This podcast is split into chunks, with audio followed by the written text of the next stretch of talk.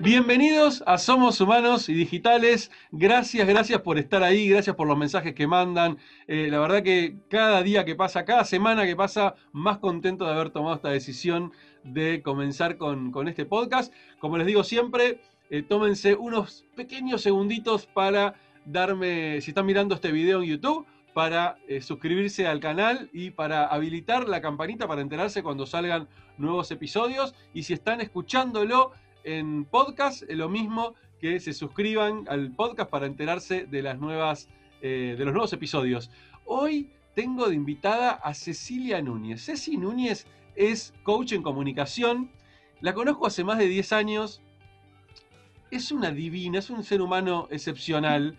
Eh, no sé ya ni cómo presentarla porque eh, la adoro, ya, lo he compartido esto en las redes. me ha ayudado muchísimo hace año y medio atrás aproximadamente, que necesité realmente encontrar a alguien que me pudiera ayudar a romper con mi miedo a, exponerme a la cámara, a nada, a, hacer todo lo que estoy haciendo hoy. Eh, y me encontré con Ceci, este, que fue una ayuda increíble, me dio una mano gigante, este, tuvimos varias sesiones de coaching en las cuales este, me ayudó a encontrarme con mi miedo, que ya vamos a charlar un poco de ese tema. Eh, así que muy feliz, muy feliz de tener a Ceci hoy acá y darle la bienvenida al podcast. Hola Ceci, gracias, gracias de corazón por estar acá. Qué lindo, bueno, qué, hermosa bienvenida además. yo estoy súper feliz de compartir este rato de charla juntos. Me gusta mucho hablar con gente muy inteligente.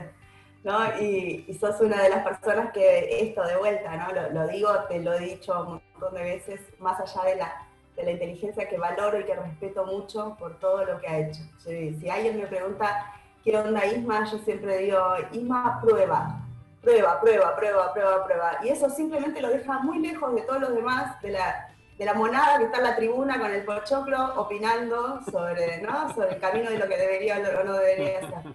Me genera muchísimo, muchísimo respeto. Gracias, Ceci, gracias, es una divina. Ceci, para los que no te conocen, eh, y para los que te conocen también, porque a mí me gusta siempre, viste, hacer bastantes doble clics en estas entrevistas y, entrar a conocer a la persona mucho más en profundidad. Así que primero te voy a pedir que hagas un resumen, que le cuentes a la gente quién sos, de dónde venís, qué hiciste, qué estás haciendo, como para dar un marco y ahí arrancar con nuestra, nuestra charla de café. ¿Cuántas horas dijimos que teníamos para esta conversación? Bueno, a ver, vamos, vamos, mirá, te cuento, resumen lo tengo bastante afiladito porque estamos a pocos días de lanzar la web. Y vos sabés que si hay algo desafiante para una web de marca personal, de un profesional, es el poder contarse a sí mismo de una forma que no se un embole, eh, pero que a su vez como que una esos puntitos hacia atrás, así que vamos, vamos que lo tenemos afiladito. Vos me presentabas hace un rato como, como coach en comunicación. Y esta es una integración de saberes de alguna manera que declaré yo, que definí yo. O sea, vos no, puedes estudiar en una universidad coaching en comunicación, ¿no? Y, y, es un poco esa la vuelta a la, que, a la que siempre invito en el trabajo, porque la realidad es que yo soy licenciada en comunicación social, de carrera madre, digamos. ¿Cuántos licenciados en comunicación social conoces, Sisma? ¿Cuántos egresan, no? Por miles. Eh, muchísimos. Y en, ese, como en esa, digamos, en esa carrera madre, yo me recibí en Uruguay, soy, mucha gente cree que soy uruguaya, en realidad soy mixta, mi familia entera es uruguaya, viví nací en Argentina, nos volvimos a Uruguay y desde Uruguay me volví a mudar acá hace 20 años. Eh, y, en ese momento entonces arranqué a trabajar como comunicadora, en, específicamente en eh, comunicación digital, en Internet. ¿no? Era como una cosa muy, en la universidad no había ningún tipo de, especialización en esto, ningún tipo de formación en esto. O sea, estaban los nerdos programadores ahí con las, con las compus. Después estábamos nosotros, los comunicadores, que la mayoría de mis compañeros obviamente quería ser periodista o publicista.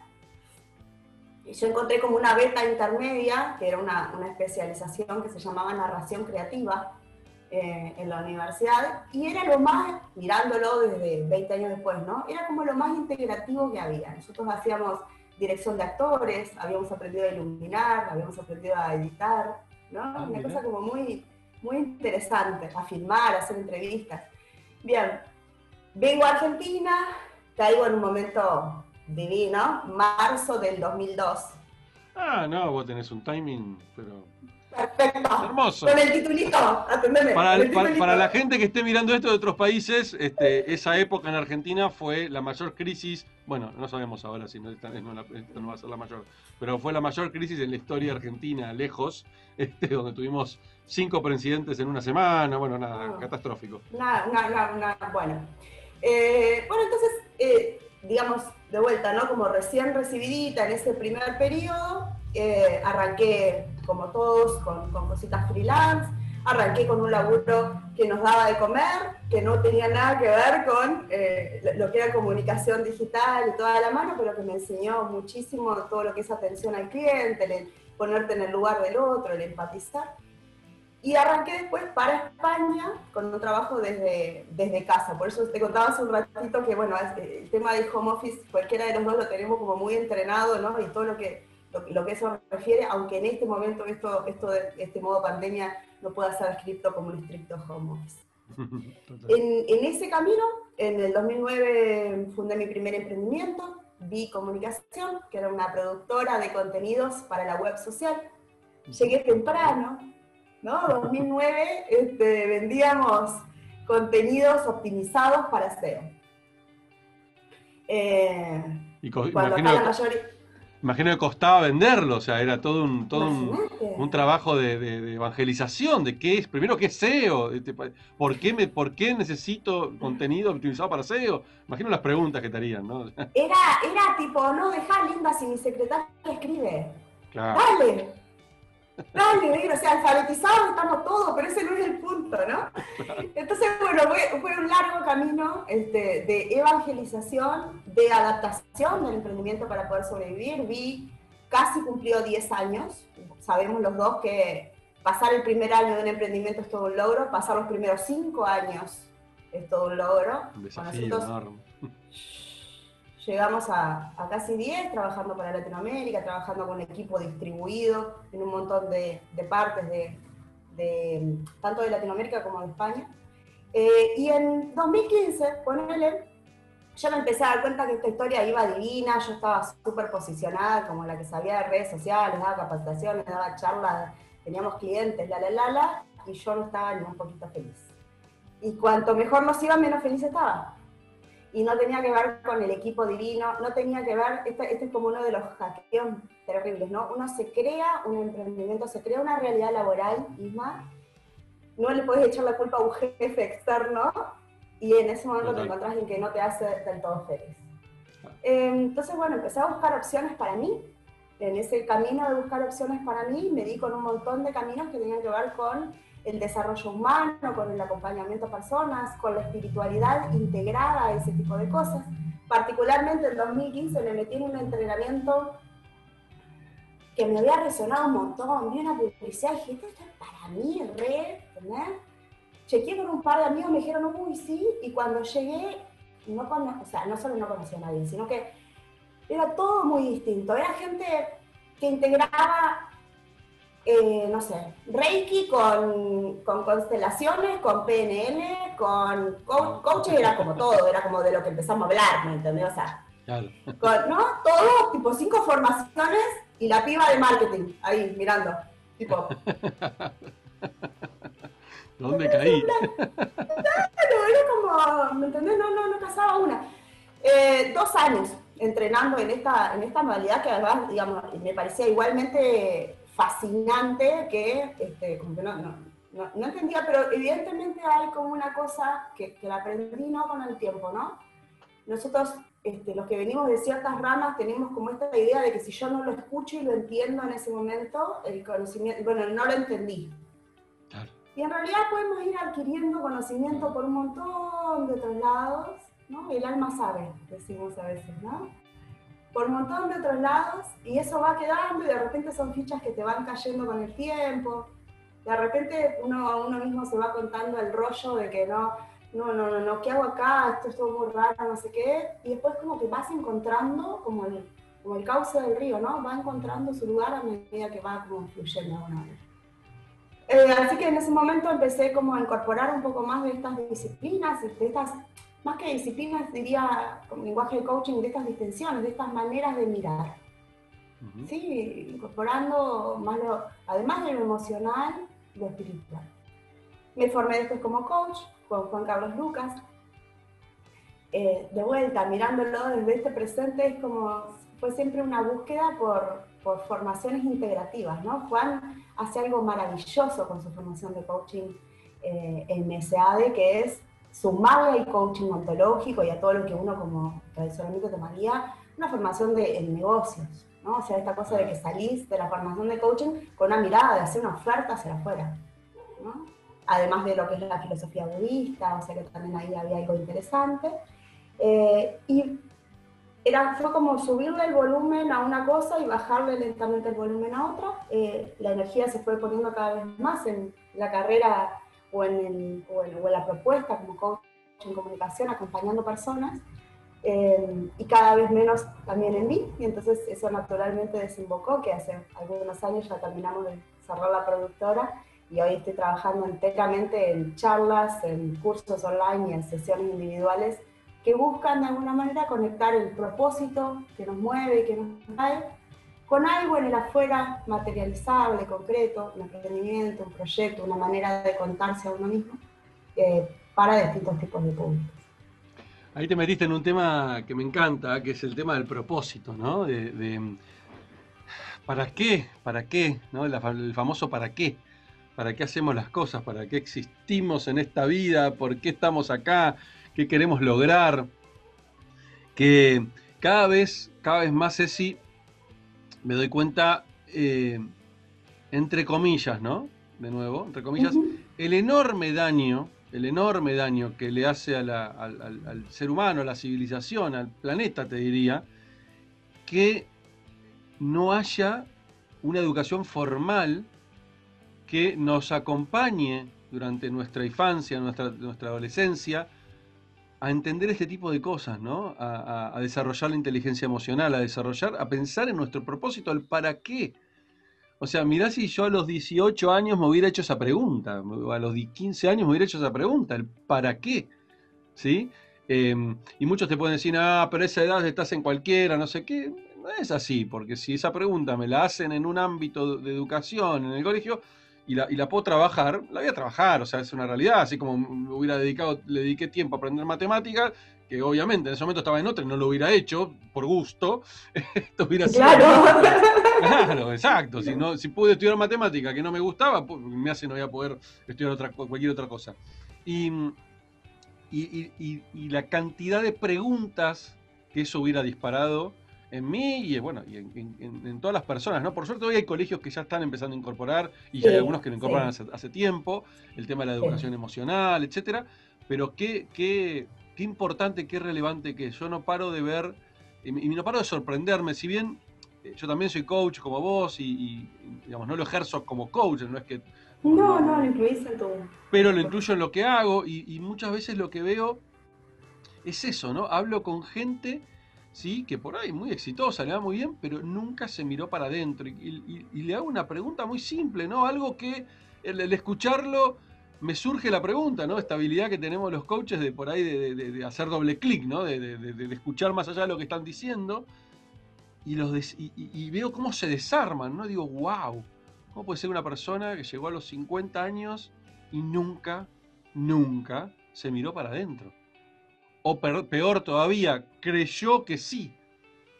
Claro. Este, y en realidad lo quiso simplemente sacar una capa de superficial y, encontrarse con otra capa superficial, nada más. Pero no hizo, no hizo realmente ese trabajo de, de, de, desarmarse, ¿no? Como las capas de una cebolla. Em, y, eso para mí, em, en la educación del futuro, se va a volver definitivamente un must, ¿no? O sea, algo que el que no tenga educación emocional, el que no tenga habilidades blandas, por llamarlo de alguna manera, realmente va a quedar fuera del sistema. O sea, cada vez se le va a complicar más. Yo creo que, este contexto, modo pandemia, este no, lo podéis controlar, no depende de vos, te están poniendo restricciones en el afuera. empezás a mirar alrededor, te puedes dar cuenta de, de, cuando hay como un laburito interno un poco mayor y cuando no lo hay. No, no lo hay fuera del modo culpa, ¿no? O sea, uy, deberías no lo hiciste. No lo hay porque quizás nunca tuviste la oportunidad, porque te funcionaron siempre bien las cinco cartitas que venías jugando hasta ahora y por qué las ibas a cambiar, ¿no? Pero digo, la, la situación cambió radicalmente y vos ves, yo veo personas que no solo en los primeros dos meses, al día de hoy, siguen luchando contra molinos de viento, o sea, y no, ¿sabes qué? Esto aparte no depende de vos. Ahora, ¿qué cosas sí depende de vos? ¿Qué vas a hacer ahí adentro del metrito cuadrado que tenés en tu casa? ¿Cómo vas a elegir arrancar el día? ¿O vas a seguir bailando al ritmo que, te están marcando en el afuera, desayunando con, con un programa televisivo este, sangriento este, y dejar que la agenda te la marque otro? ¿Qué vas a hacer vos con eso? Eh, yo creo que nos hubiéramos ahorrado toneladas de dolor si, si, hubiéramos tenido solo inteligencia emocional. Fíjate que ni siquiera estamos metiendo la parte más espiritual en esto, ¿no? Pero solo inteligencia emocional, toneladas de dolor. Haberlo tenido quizás desarrollado. Te, perdí unos segunditos, pero ya está, ya está. Ah, ok, ok, perfecto te decía que creo también que, ante el no tenerlo desarrollado para nosotros, tenemos una responsabilidad, los que somos papás, de, educar también en casa en ese contexto, ¿no? Entonces ahí este, yo siento que estoy haciendo mi, mi, mini, este, digamos, aporte con el adolescente, a futuro con el adolescente, ah.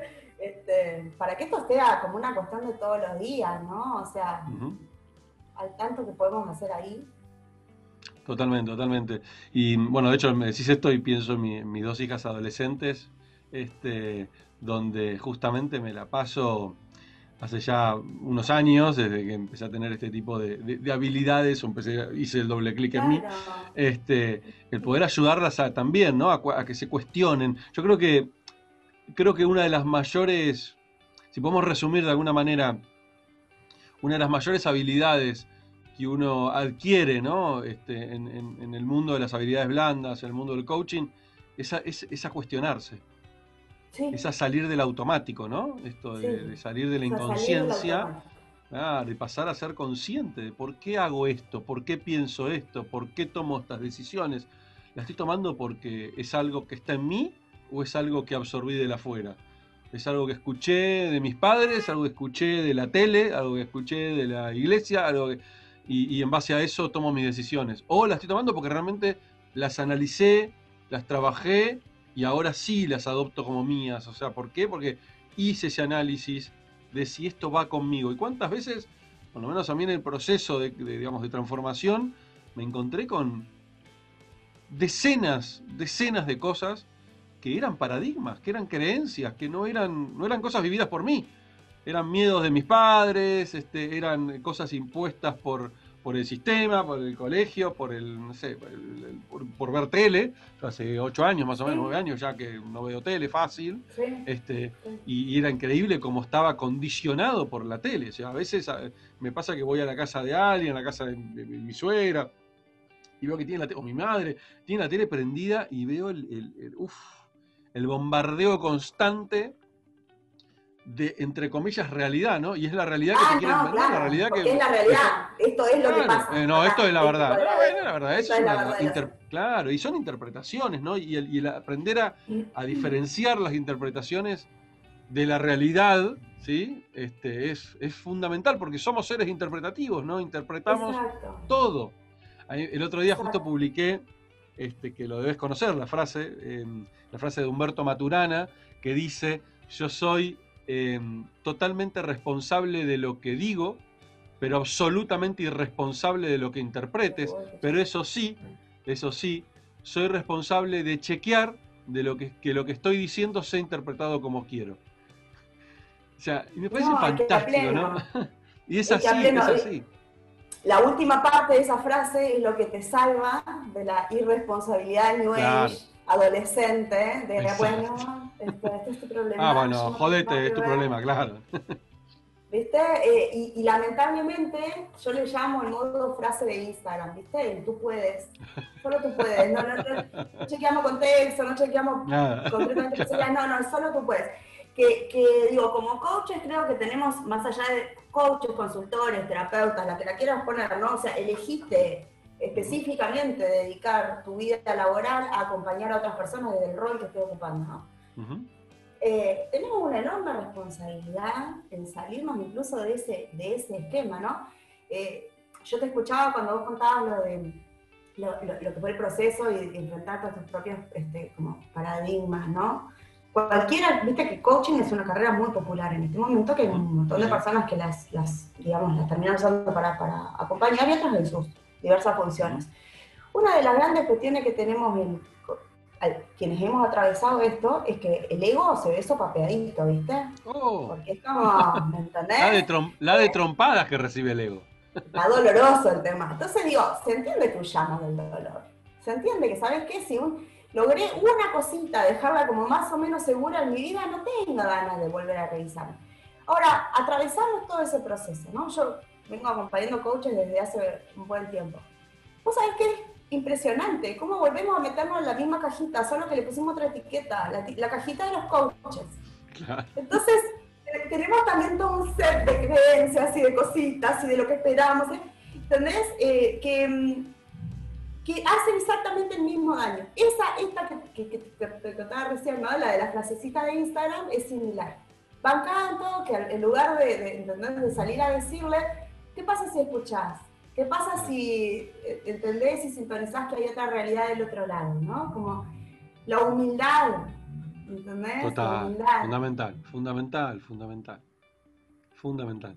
O sea que decís esto y, es verdad, eh, yo estoy, de hecho estoy suscrito en, Instagram a, un hashtag, a varios hashtags de coaching, entonces me aparecen constantemente eh, y a veces veo cosas que decís, wow, incluso me pasó con un con un conocido que, estaba haciendo su primer año de coaching y, pasa un poco esto, ¿no?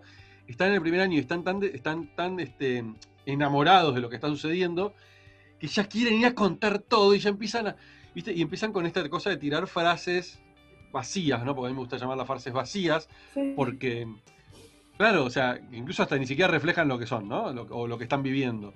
Eh, pero eh, creo, que hay una, hay, una, hay una enorme diferencia de el coach que se queda cerrado en, esa cajita que vos decís, ¿no? yo soy coach ontológico, entonces a mí no me vengas a hablar de coaching en comunicación, no me vengas a hablar de espiritualidad, porque la espiritualidad no tiene nada que ver con esto. claro, y se pone en ese lugar de el coaching es todo, soy Dios, o esto es la realidad. Y ahí entran de nuevo en ese proceso de decir, no, para, para, para, te metiste en una realidad que creaste vos de nuevo y estás creyendo que es la única. y es una macana. Y de vuelta, y volvimos a la trampa, ¿no? volvimos, a la trampa, claro, claro. Y hay muy, lamentablemente hay muchos de esos. Pero también, por otro lado, tengo otra mirada con eso, que es, pero es su proceso. Está perfecto. el problema está, el problema está cuando, nada, ese proceso puede llegar a ser, entre comillas, eh, dañino para otros, ¿no? Porque si no sos consciente de que estás en un proceso y de que estás de alguna manera este, influenciando a otros este, desde un mensaje equivocado, o un mensaje no equivocado, un mensaje que puede hacer cierto daño, ¿no? Porque si te metes en el ego. ¿Cómo? Simplista, digamos, un mensaje que Claro, simplista, claro, vos podés, vas a salir adelante, te va a ir bien. Claro, y después la persona le va a ir mal y se quiere se le va mal y, y si al final soy un fracaso.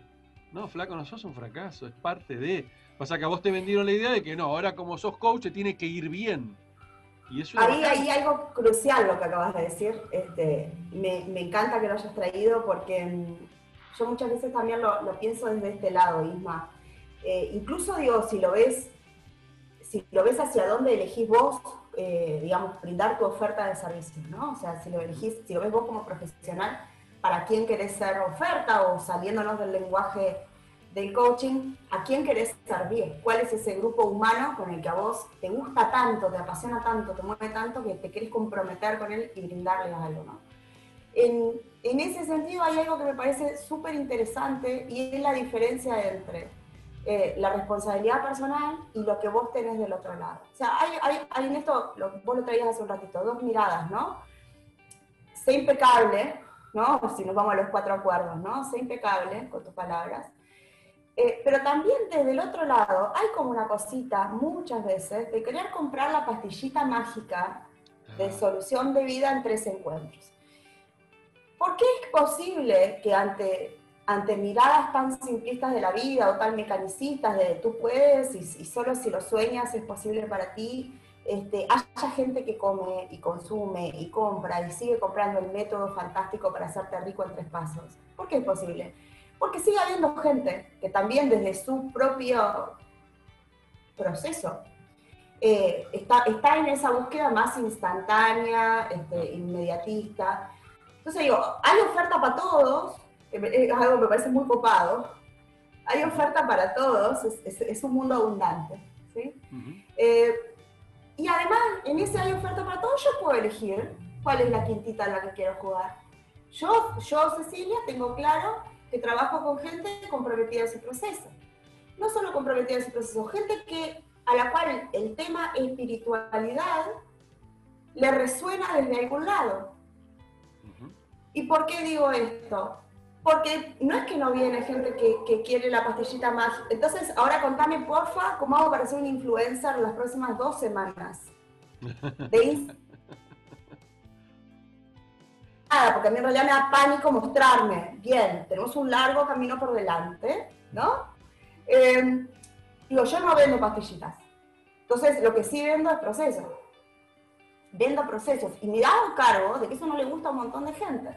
Ahora, no dejo de vender procesos porque en realidad lo que está de moda, lo que, va- lo que, garpa- lo que da plata, nene, es, ¿viste? Esto da plata, lo que da plata, nene, es, es hacer la fórmula, la fórmula exacta. Mágica, claro. la fórmula mágica. Entonces digo, es- de vuelta, esta historia de eh, ¿quién, quién, quién estoy siendo yo y lo impecable que puedo cuidar de lo mío, y también con quién elijo laburar. Si yo me pongo una mirada súper orgullosa, digo, la gilada come este, pastillitas de colores.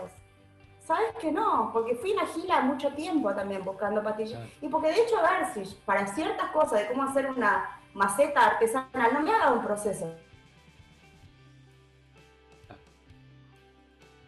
En todas las áreas de mi vida necesito la cosa escorpiana, de proceso, de fondo, ¿entendés? La, la transformación. Eh, estamos todo el tiempo resonando en un determinado lugar y en consecuencia resonando con otro grupo de gente que está buscando eso. Me parece que, que la mejor apuesta que podemos hacer como profesionales y como clientes del otro lado es hacernos cargo de que tenemos una entera responsabilidad de con quién resonamos. Es así, no, no te la puedo cambiar por nada. Entonces, uy, no, me vendió cositas. ¿Cuán atenta estabas vos cuando te, te estaba contando lo que iba a hacer, no? Uy, estos clientes que, estos coaches que vienen es una porquería. ¿Qué estás haciendo vos para, para ser impecable con el mensaje que estás dando, para resonar, para, ¿no? Sí, esto de, atraemos lo que vibramos, ¿no? De alguna manera, atraemos lo que pensamos, atraemos lo que, nada, lo que hacemos, ¿no? De alguna forma. Justo ayer, eh, ayer contestaba algo así en un, en un post en, en- en LinkedIn de alguien que se estaba, se estaba quejando eh, desde su juicio, diciendo, este, no, LinkedIn se convirtió ahora en una plataforma donde todos vienen acá a hacer show off de lo que saben y bla, bla, bla.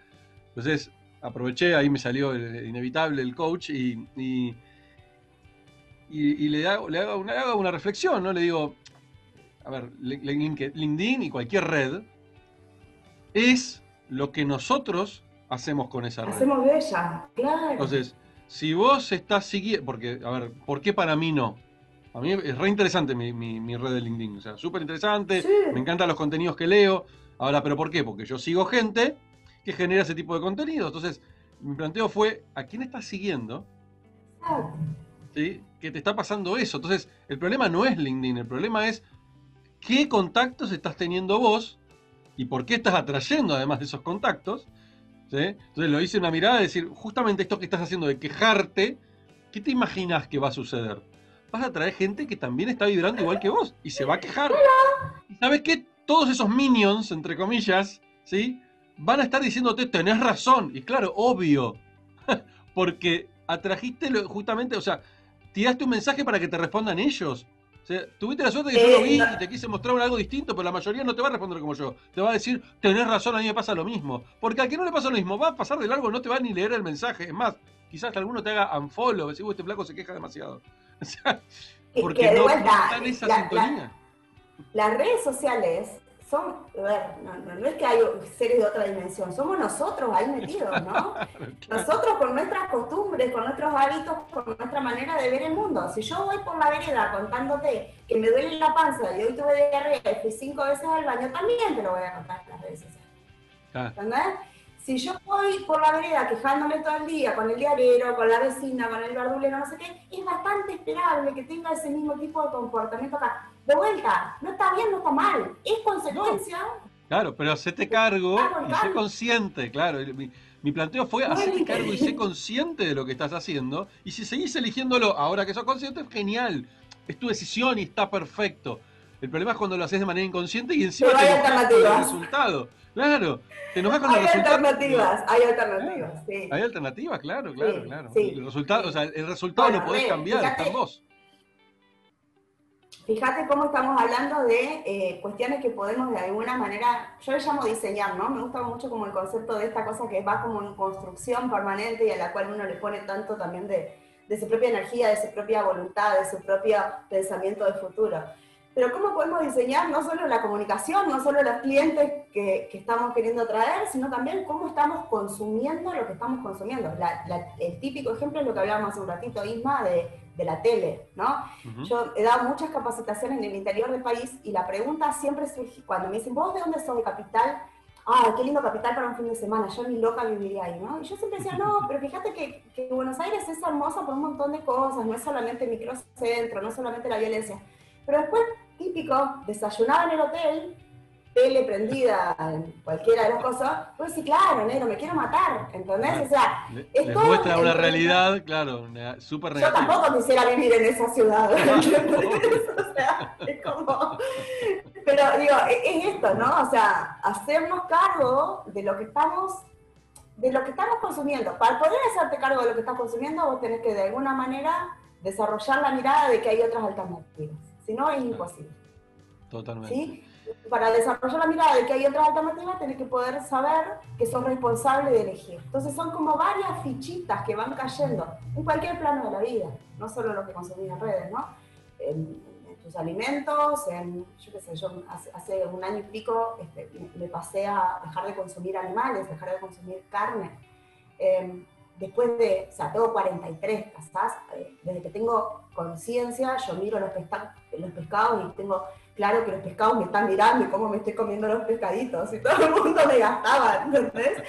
Y tipo, pero bueno, piloto automático, comer igual, comer, no pienses, comer igual.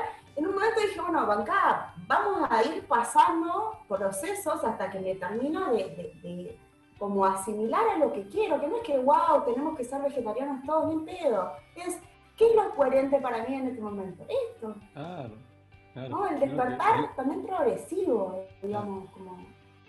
Sí, sí, no caer en ese lugar también de querer ahora, ahora convencer a todo el mundo que tiene que ser, porque no, Dogma. eso, y ese, los dogmas, claro, claro, y ahí es, es una macana. Recién, recién, decía Ceci esto de, mm, me, trajiste a, colación eh, con lo que hablabas de... Em, del proceso que, que, viví hace, como contaba antes, al principio del año pasado, em, en donde decidí ahí contactarte. Y, quería contar un poquito eso porque em, creo, que está, eh, creo que es un lindo ejemplo, em, primero para que la gente pueda comprender lo que es un proceso de coaching. Y encima especializado y focalizado en, en, el tema de comunicación, que por lo menos para mí, y ya lo sabés, eh, fue realmente eh, eh, revelador y, y,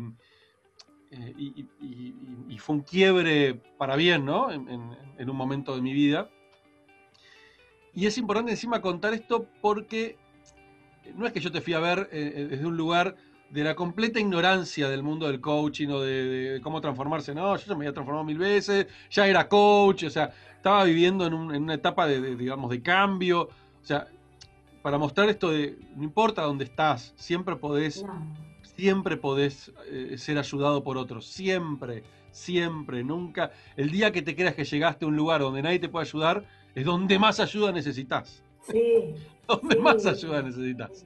Este, y mm, yo estaba en un momento de, de mucho cambio a nivel profesional, eh, en donde eh, me había metido hacía ya un par de años a hacer consultoría y, esa consultoría había derivado en, otro tipo de, prácticas, en meterme en, bueno, todo esto de transformación digital. Em, y, luego al hacer el proceso de coaching, que yo justo había egresado hace poquito, eh, me di cuenta que gran parte de lo que a mí me gustaba y y me sentía útil era para toda la parte de transformación cultural de las organizaciones eh, y me había salido justo una oportunidad enorme para ir a, Paraguay, ¿sí? a trabajar durante todo el año pasado. Y eso me, desarrolló un miedo, digamos, cuando, cuando, cuando surgió esa posibilidad y que me la aprobaron y no sé qué. Hoy lo puedo decir, en ese momento no lo veía, pero eh, lo que sufrí en ese momento fue el, el, famoso síndrome del impostor. Esta cosa de me creía un inútil para todo, yo no sirvo, soy una mentira, bla, bla, bla, bla, bla. Digo, me llené de eso.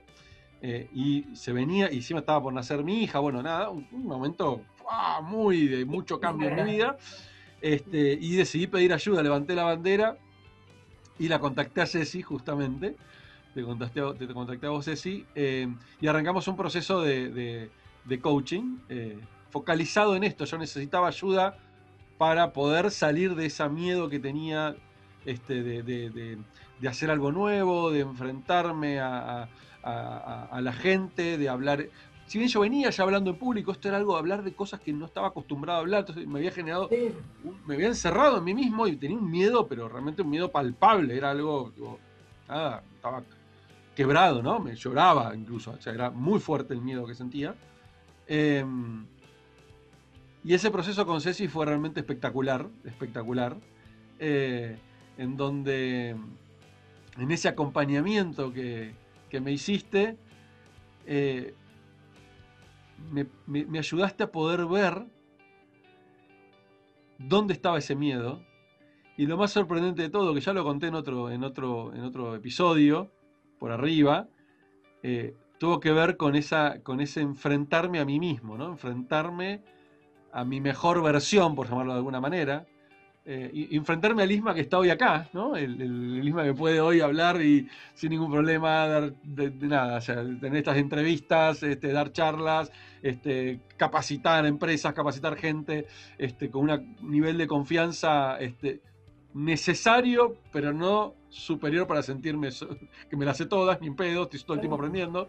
Este, eso es importante también. Eh, pero me gustaría, Ceci, que puedas contar desde tu mirada, y con absoluta libertad, soy muy transparente, no tengo ningún problema que, cuentes lo que quieras. Em, ¿Cómo es para vos, y por ahí usame de ejemplo si querés, en ese, en ese proceso, em, qué pasa cuando una persona llega y que lo loco que cuando contesto, lo conté en un post de, en un post de LinkedIn y, explotó en comentarios de un montón de gente diciendo yo estoy viviendo, estoy viviendo cosas muy similares a las que vos contás. Y yo creo que es más la gente que pasa por esto, ah, por sentirse que la que no, pero, pero son muchos menos los que piden ayuda. Entonces me parece importantísimo este espacio de poder contar este tipo de cosas para que la gente pueda ver primero que es posible, que esto no es en, eh, charla de gurú que dice, no, sí, vos podés. No, estoy contando algo que lo viví yo en carne propia, es real, o sea, ah, me sentía realmente un fraude, me sentía un, desastre, este, que no podía hablar en público, que no podía eh, fui a, Paraguay esa primera semana, este, los dueños de la empresa estaban fascinados con la capacitación que les di y yo fui con un nudo en la garganta y un miedo astronómico, ¿sí? Y fue un, antes y un después, después de las sesiones con vos y después de esa primera semana con ellos, este, y de nuevo, y ahí pude empoderarme, ¿no? Eh, pero no hubiera sido posible si no hubiera, más, creo que me hubiera costado mucho hacer ese viaje si no teníamos las sesiones previas nosotros. Eh, así que Yo diría, te hubiera costado hacer ese viaje si no hubieras podido hacer esa primera llamada y pedir ayuda. Sí, total. ¿Viste? Sí. Lo demás es consecuencia. Es consecuencia de. Sí. y, te lo, y te lo traigo ¿por qué? Porque mm, a mi ego le encantaría decirte, yo, observame, soy una genial, que, ¿no? Tipo, Genial. La realidad es que nada de esto pasa si nosotros no tenemos la, si no nos damos la chance de, poder estar ahí. O sea, yo puedo, puedo pagarte las sesiones, no voy. Puedo pagarte las sesiones, voy y hago como que, hago como que te escucho, hago como que me, me pongo en perspectiva, hago, y nada sucede si yo no me comprometo a un cambio. Vamos, a arrancar por ahí, ¿no? Yo, a mí me gusta mucho ver el, el espacio de, de, quien acompaña, de quien en este momento está jugando desde este lado, llamarle desde el lado del coach, como un espacio de, como, un, como la responsabilidad, ¿no? un contexto de confianza, un contexto de resonancia grande, un lugar donde vos te animes a enfrentarte a este, a este Isma que opinaba distinto, ¿no? Em, más que como que te resuelvo, te ayudo, te, o sea, yo creo que, que, que, una gran responsabilidad con eso. O sea, sí ser impecables en el tema de que vos puedas sentirte en la total libertad de, de, poder traer ¿no? las voces a la cabeza, los miedos que tenemos y, y pimponear ahí juntos. Lo demás es co-creación. Y creo que eso es lo que nos salva también de nuestro ego, que todos tenemos, este, de decir, este, yo le, lo, lo sané, lo curé, le voy a hacer que se transforme desde, ¿no? Le va a caer esta ficha. La cagamos cuando nos ponemos en eso, y a todos los coaches nos pasa en un momento, ¿no? La cagamos. La otra cosa que me parece crucial en, en esto, digamos, además del tema de, de, la importancia que tiene de, que vos lleves a vos mismo a, a una sesión, es lo que vos traías del síndrome del impostor. El síndrome del impostor lo que dice es, yo soy un fraude, y el, punto no es que yo sea un fraude, el punto es que en un momento se van a dar cuenta. Y cuando se den cuenta me van a sacar lo que me dieron. el, premio, el reconocimiento, el prestigio. Entonces estás siempre como cuidándote, porque en el fondo, en el fondo, en el fondo sabemos que no valemos esto, que no estamos preparados para, que soñamos demasiado esto. Eh, esto se une con el autobombo, y, toda esta creencia terrible que tenemos. Eh, hace un tiempo atrás, junto con Cintia González Ollado, habíamos hecho un, vivo sobre cómo se daba el autobombo cruzado con temas de género, ¿no? A las mujeres nos, nos han enseñado mucho, mucho, mucho de que no seas ambiciosa, porque si sos ambiciosa sos una yegua fría, este, te va a ir mal. Calculadora. ¿no? Calculadora, no te muestres, linda, porque mejor modosita y bonita, ¿no? Eh, y todo esto nos va pidiendo de, castigos y premios sobre ciertas cosas y en este mundo crecemos. Entonces, claro, cuando te toca soñar alto, cuando elegís soñar alto, ¿sabes qué? Yo puedo hacer una consultoría Paraguay. Yo puedo, para eso tengo que haber hecho una propuesta y encima te dicen que sí a la propuesta, o sea, hay alguien que confía en tu potencial del otro lado. Eh, los miedos van a volver siempre con mucho, mucho, mucho, mucha más fuerza. Con, respecto al tema, para volver al punto, ¿no? Con respecto al tema del autobombo y el tema del, síndrome del impostor, eh, nos solemos quedar como en solitario con esto, no pedir ayuda, o sea, lo contrario de lo que vos hiciste, simplemente porque nos, incluso nos avergüenza el pensamiento de... ¿Sí? Es la trampa perfecta, Isma, porque la lucha siempre es dentro de nuestra cabeza. Si yo no tengo a nadie de afuera que me pueda decir, porque me quedé encerrado en mí mismo, ¿hacia dónde voy a ir hacia otro lado? ¿Entendés? No, no, no. Es la trampa perfecta. Te convenzo de que no podés y además te convenzo de que no pidas ayuda, porque es obvio que no podés. De hecho, sos tan despreciable que no vale ni la pena ayudarte. Es terrible. Nos ha pasado a todos, ¿no? El, el coaching en comunicación para mí nació a partir de lo que a mí me hubiera gustado tener hace, eh, en una temporada anterior. Me hubiera gustado tener cuando estaba, cuando tenía mis primeros 20, me hubiera gustado tener cuando estaba en, en la universidad, me hubiera gustado eh, tener cuando tuve mis primeros pasos en el mundo laboral. Porque lo que pasaba, lo que yo encontraba era esto que vos traés. La gente, yo, yo acompañaba a emprendedores, a empresarios, daba charlas, daba conferencias. La gente no solía tener problemas con el conocimiento técnico, ahí más. La gente solía tener problemas con ese conocimiento hacerlo su propia vida, porque todo muy bien para, si vos me dicen en Estados Unidos, todo muy bien si vos tenés resuelto X cosas, si vos sos hijo de decir, pero yo, que viste, soy un pibe de barrio, que me voy a animar con esto. Somos todos pibes de barrio en alguna, en, algún contexto, ¿no? Lo, he escuchado, ¿sabes que no, no recuerdo si fue Alec o quién, que en, una charla, yo estaba al principio de Palermo Valley en 2009, y dijo, todos somos el, cuando estábamos escuchando la charla inicial en Harvard de bienvenida, de no sé qué, todos pensamos que somos el, ese porcentaje pequeño de error de admisión. O sea, realmente no se dieron cuenta que era yo. a todos se nos activa. El, el tema es que a los miedos jamás lo va a poder vencer acá adentro. Los tenés que sacar afuera, los tenés que sacar del territorio. Y ahí conversaremos, negociaremos, hablaremos, escucharemos. Tenemos terror del miedo y el miedo en realidad es un recontra mensaje de cosas que que puede que no estemos preparados en este momento o no estemos preparados como el miedo te lo presenta, ¿no? Entonces esa posibilidad de imponerlo en el afuera, no cualquiera afuera. Y ahí es donde, donde hay, donde los amigos son divinos, pero no siempre cumplen el mejor rol, ¿no? Claro, eh, una fuera amorosa, una fuera, digamos, que pueda estar desapegado de tu historia, que pueda haber potencial, que se haya preguntado en algún momento por qué esto sí y esto otro no a mí me quedó, me quedó muy marcado, Ceci, de, todo el proceso que hicimos, que hicimos juntos. Em, lo que más fuerte me pegó, y, creo que fue el, el, clic, ¿no? El momento clic.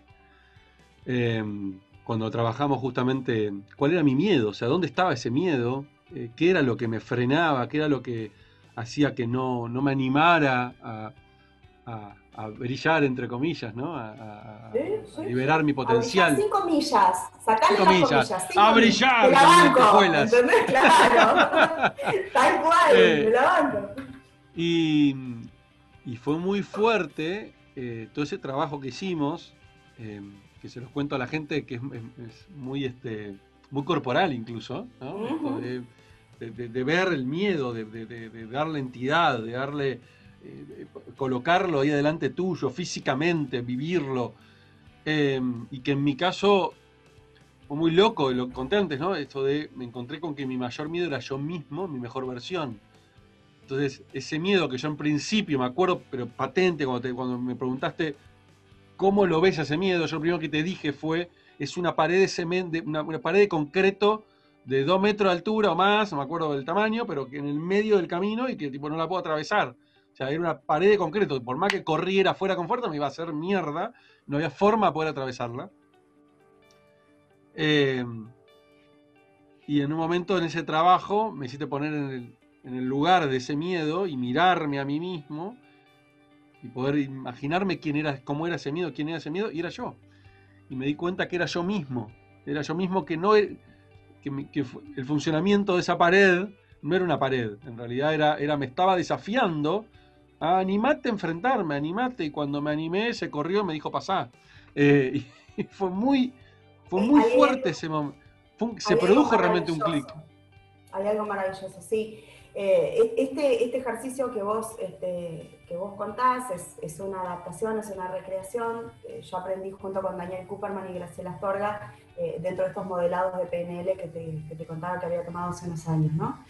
Pero en el fondo, si vos te vas a, otro concepto que seguramente también escuchaste, conoces, que es el viaje del héroe, se da exactamente lo mismo, ¿no? Y, digo, pensemos un segundo en cada uno de nosotros, en nuestros micro viajes del héroe que tenemos, no solo la vida, sino en cada momento de nuestra vida. ¿Querés resumir rápidamente qué es el viaje del héroe como para que el que no lo conoce? El viaje del héroe es, como, como gran concepto, es, es de Joseph Campbell. Joseph Campbell hace una investigación antropológica muy profunda donde empieza a encontrar que en distintas culturas a lo largo del mundo se repite una cierta como historia que nos modela, que tiene que ver con que el, héroe sale de su comunidad porque escucha un llamado, sale por disconformidad, le quemaron la aldea y sale a recuperar esto, o sale por algo que lo provoca el deseo de la fuera, va a rescatar a la princesa, típico como de los cuentos infantiles, escucha un llamado que hace que salga de su zona de confort, en definitiva, va atravesando una serie de obstáculos, hay, hay dragones, hay desafíos, hay pantanos envenenados, hay sirenas que lo llaman, tiene aliados en ese camino, pensemos en eh, Sancho Panza como el gran aliado de Don Quijote, por ejemplo, ¿no? logra el objetivo, rescata a la princesa, rescata el tesoro, lo que sea, a partir de, mucha transformación, y en ese momento en el que termina de lograr el objetivo, él ya no es el mismo que el que salió originalmente de su comunidad, hay una gran transformación. Ahora bien, si él se queda con ese objeto que ha logrado, ¿no? porque digo, además en el caso de, de, los cuentos infantiles, las mujeres solemos ser como el objeto, ¿no? O sea, el jarrón, agarraste el jarrón, agarraste la princesa, agarraste el tomo, no lo mismo, como un objeto, es terrible. Pero si lo vemos un poco más este, como amplio, digamos, logro eso por lo que fui y vuelvo a mi comunidad con ese regalo que me transformó a mí y que es un regalo para mi comunidad. Hermosa. Isma, ¿no? Isma, Isma sale de su zona de, confort, y se enfrenta a un montón de dragones, la pared de cemento de dos metros, lo, decide atravesarlo, tiene capacitaciones. Yo me acuerdo cuando esta serie de podcast era una lista, una lista de nombres, ¿te acordás? Total. Este, digamos, lo atraviesa y en ese atravesar, en un X momento, que es el momento perfecto para Isma, el momento perfecto para el héroe, el momento perfecto para cada uno de nosotros, él vuelve a su comunidad con un rescate de estos temas. Que no es la boludez del vos podés, sino que es te cuento cómo lo estoy pudiendo hacer yo, te cuento cómo lo atravesé yo, lo que estás haciendo ahora en este momento sincrónico en el que estamos hablando juntos, por ejemplo, ¿no? Ese es el regalo que vuelve a la comunidad. Si, ¿cómo, a, qué viene esto? Yo te escuchaba, la pared... Perdón, te hago un paréntesis, qué interesante lo que vas a decir, no lo había visto de esa manera. Muy interesante, muy interesante. Sí, eh, de hecho, mira, justo, justo hace unos días aparecieron dos o tres personas distintas, que no se conocen entre sí, a escribirme por privado para decir, para agradecerme por los podcasts y por las conversaciones, porque le ayudaron un montón. Eh, y qué interesante lo que está diciendo, porque es eso, ¿no? Es, es, el haber pegado la vuelta del camino del héroe. Eh, haber pegado la vuelta. Estoy, estoy devolviendo un montón de cosas. Sí, sí, qué loco. Sí. Y seguramente estás empezando a transitar otros caminos del héroe que también son desafíos y estás en eso. O sea, estamos siempre como en, como en esta rueda, ¿no? Lo que pasa es que, claro, hay algunos caminos que son mucho más trascendentales que el otro. Mudarme, en mi caso, ¿no? Mudarme de país fue mucho más crucial que, eh, no sé, empezar a dictar una capacitación nueva. Obviamente tiene distinto peso en nuestra vida, ser madre, yo qué sé. ¿A qué voy con esto? Vos contabas lo de la pared de dos metros y me pareció bien significativo para que todos lo tengamos en cuenta con ese insight que te baja de, puta, soy yo, frenándome, ¿no? Nosotros, en los cuentos infantiles incluso, que es de lo que nos alimentamos de niños, ¿no? Y de vuelta en las películas de Disney, y de vuelta lo volvés a ver en las series que, que, que mejor funcionan en Netflix, o sea, no deja de ser nunca una narrativa bastante similar. Yo tengo un héroe que en general es más débil que los miedos que, que le presentan, hay veces en que tengo ayudas a eso, hay momentos en que el héroe atraviesa el miedo, aprende algo y vuelve distinto. Em, los dragones suelen ser, viste, un típico personaje terrible, ¿no? De, cuento, ¿no? El dragón y el héroe mata al dragón. Los dragones lo único que hacen, si te pones a mirar desde un punto de vista un poco más trascendental, es asegurarte de que vos estés listo para pasar esa puerta o, o entrar al castillo que el dragón custodia. Porque si vos no estás listo, te vas a hacer mierda en el camino. ¿Entendés? Entonces es, cuando yo logro verlo desde ese lado, mi miedo se convierte en aliado, ¿entendés? Porque, ¿sabes qué? Gracias, negro, porque me está mostrando que yo en este momento, así como venía, en este envión, con estas cosas así, sin chequear una serie de cuestiones, la verdad, no estoy lista. Soy una novata, me voy a terminar haciendo pelota tres segundos después. Gracias por estar ahí. Cuanto más grande el desafío, el dragón suele ser más atemorizante. Te enfrenta a vos mismo desde este lado de decir, no solo si estás seguro o no estás segura, te saca del modo este, frasecita de Instagram. Te enfrenta a tus... ¿Qué hacemos con todo esto que teníamos acá ocultito abajo de la alfombra? ¿Qué? Che, ¿te acordás cuando te fui para el orto la vez pasada? no, o sea, te trae... Y son, son cosas muy insatisfactorias, pero ¿sabes qué? Si yo no las reviso, la caída es dura no estoy preparado, no puedo sostener.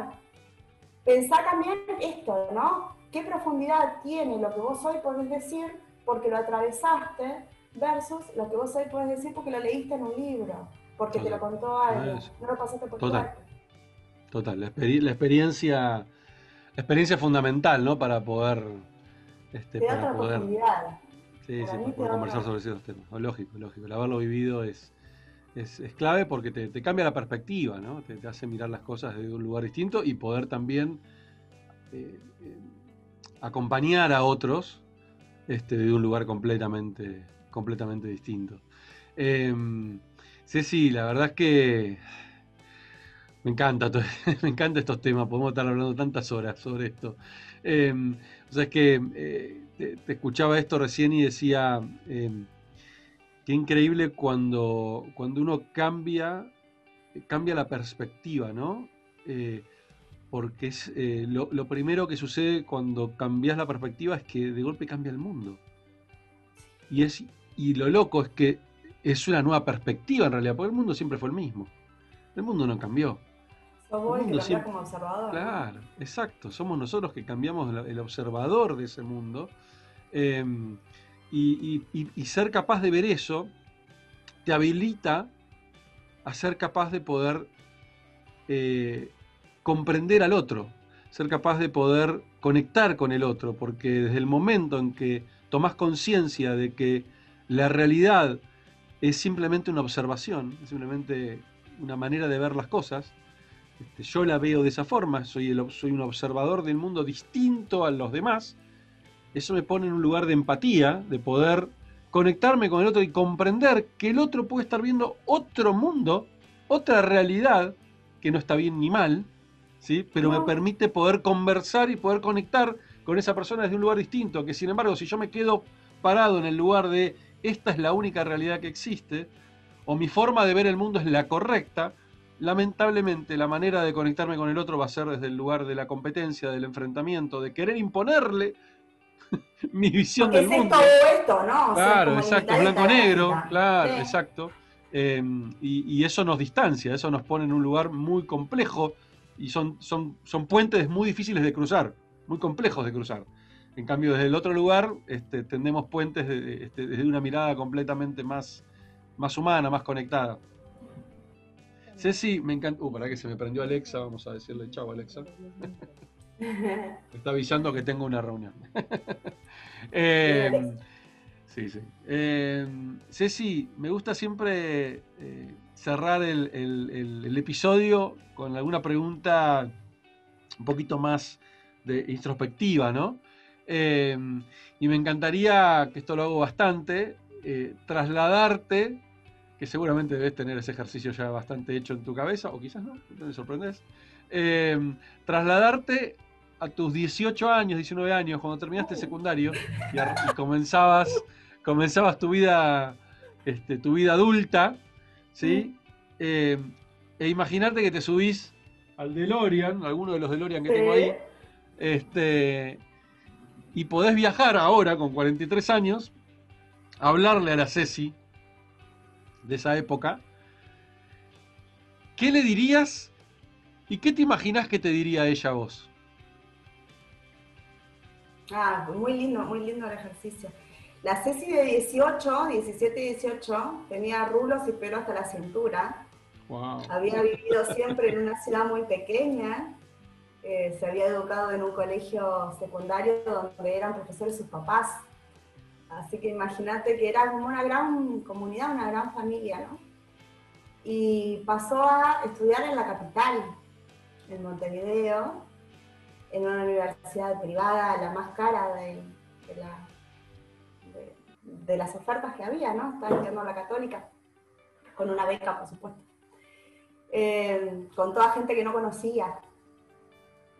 Eh, y fue, fue una etapa bien interesante porque yo estaba, por ejemplo, yo estaba entre estudiar comunicación o estudiar psicología. Arranqué por psicología, al año y medio posterior dije, esto no es para mí, lo voy a dejar para cuando sea vieja, cuando sea 30. No, porque viste, cuando tenés 18 son re a los 30. Eh, obvio. Entonces, carrera de la vejez, este, psicología, bueno, también estudiando coaching y PNL, ¿no? Pero a ver, una cosa que, mm, que yo le diría a esa Ceci es menos drama, mamita. menos drama, menos, no, viste, era como todo, era, ay, viajar, ay, estudiar, ay, más liviandad, un poco más de, liviandad, ¿no? Eh, que igual va a estar bien. O sea, si, si no voy al 180%, igual va a estar bien, ¿no? Más disfrute. Y, y creo que mm,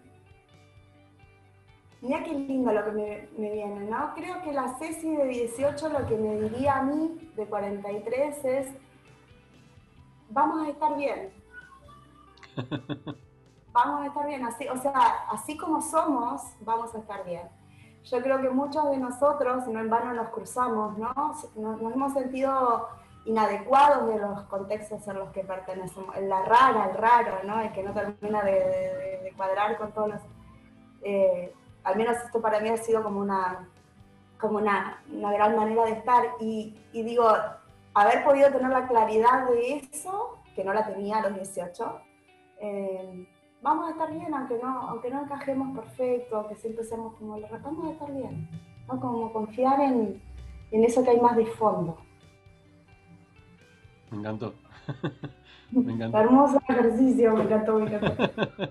me gusta, me gusta mucho esto porque cada vez que lo hago, este, salvo un par de excepciones nomás, este, nada, entran en esta, en esta, en, pensamientos que por ahí no están acostumbrados a tener o no, lo hacen tan seguido. Este, y, me, encanta dejar ese granito de arena porque seguramente vos sabés cómo es esto, ¿viste? Este tipo de cosas hacen mella en algún momento y ayudan a poner las cosas en perspectiva. Este, y nada, puse, me, puse como ese objetivo de todos los, todos los episodios, cerrar, cerrar como una pregunta así que, que, llame a la reflexión, ¿no? que llame al, mirarse para adentro, que tan importante es y más en este momento, más en este momento. Ceci, te agradezco un montón, fue hermosa la charla, como sabía que iba a ser. Este, la disfruté muchísimo, espero que la gente que está del otro lado la esté disfrutando también, este, la disfrute tanto como la disfruté yo y un placer enorme haberte tenido en Somos Humanos y Digitales. No, por, por, este, por este lado estoy muy, muy feliz por esto también, ¿no? Como dentro de esto de vamos a estar bien, como, como la posibilidad de reencontrarte desde distintos lados, en distintos tiempos, en distintos momentos, ¿no? Como con distintas conversaciones con, con los mismos humanos, ¿no? Pero como, como estos cruces que me parece como tan, tan interesantes poder permitírselas, ¿no? Poder tenerlos, fluir, se le llama. Fluir, exactamente. Exactamente. Gracias, Ceci. Un placer enorme. Te quiero muchísimo. Yo también, misma. Abrazo enorme.